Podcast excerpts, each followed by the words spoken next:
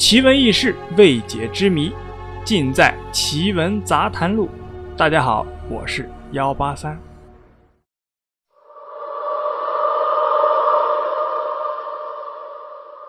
众所周知啊，重庆是著名的山城，火锅呢也是十分的出名。近年来啊，前往重庆旅游的人们啊，那是越来越多了。重庆山多。所以啊，有许多天然形成的洞穴。在早前啊，有村民不小心挖开了一个洞穴，发现里面啊满是尸骨，这就是著名的重庆鬼洞。当时村民啊觉得这个鬼洞啊很是阴森恐怖，就将其封住了。到后来有考古学家再次开洞。发现这个重庆鬼洞啊，可能是白莲教的避难场所，在社会上啊，那是引起了一片的波澜。在重庆长寿区所属的西山山脉中，有着这么一个名叫竹耳洞的洞穴。这个竹耳洞啊，也就是著名的重庆鬼洞了。它仅有一个高约一米的洞口。在洞内啊，最大的地方竟然有足球场大，高超过五十米。洞内啊，形态各异的石柱、石钟乳众多，形成了山水洞一体的绝妙景观。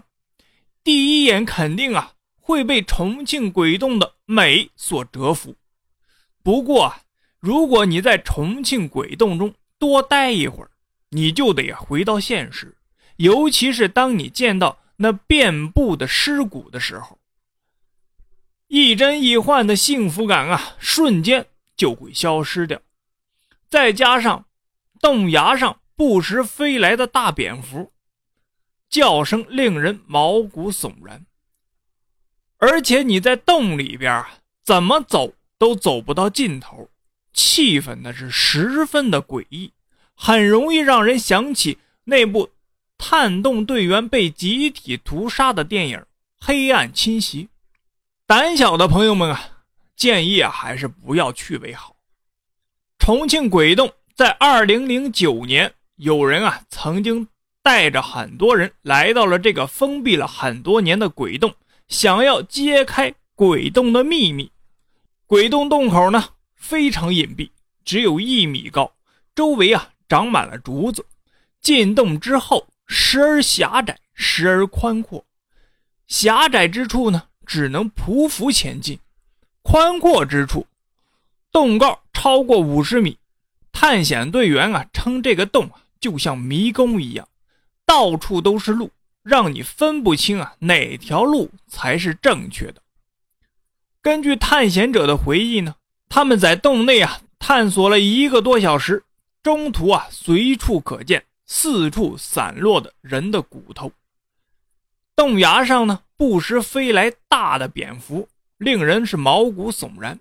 因为怕出意外，大家就中途撤回了。没过几天呢，他们啊再次进入洞穴，在洞内啊走了三个小时，仍然没有走到尽头。后来呢，因为没有攀爬工具而再次退出了。探险者说了。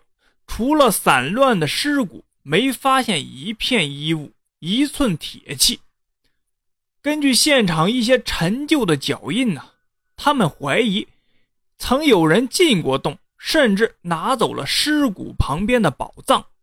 洞内呢，成堆的尸骨，曾经啊是当地恐怖故事的源头。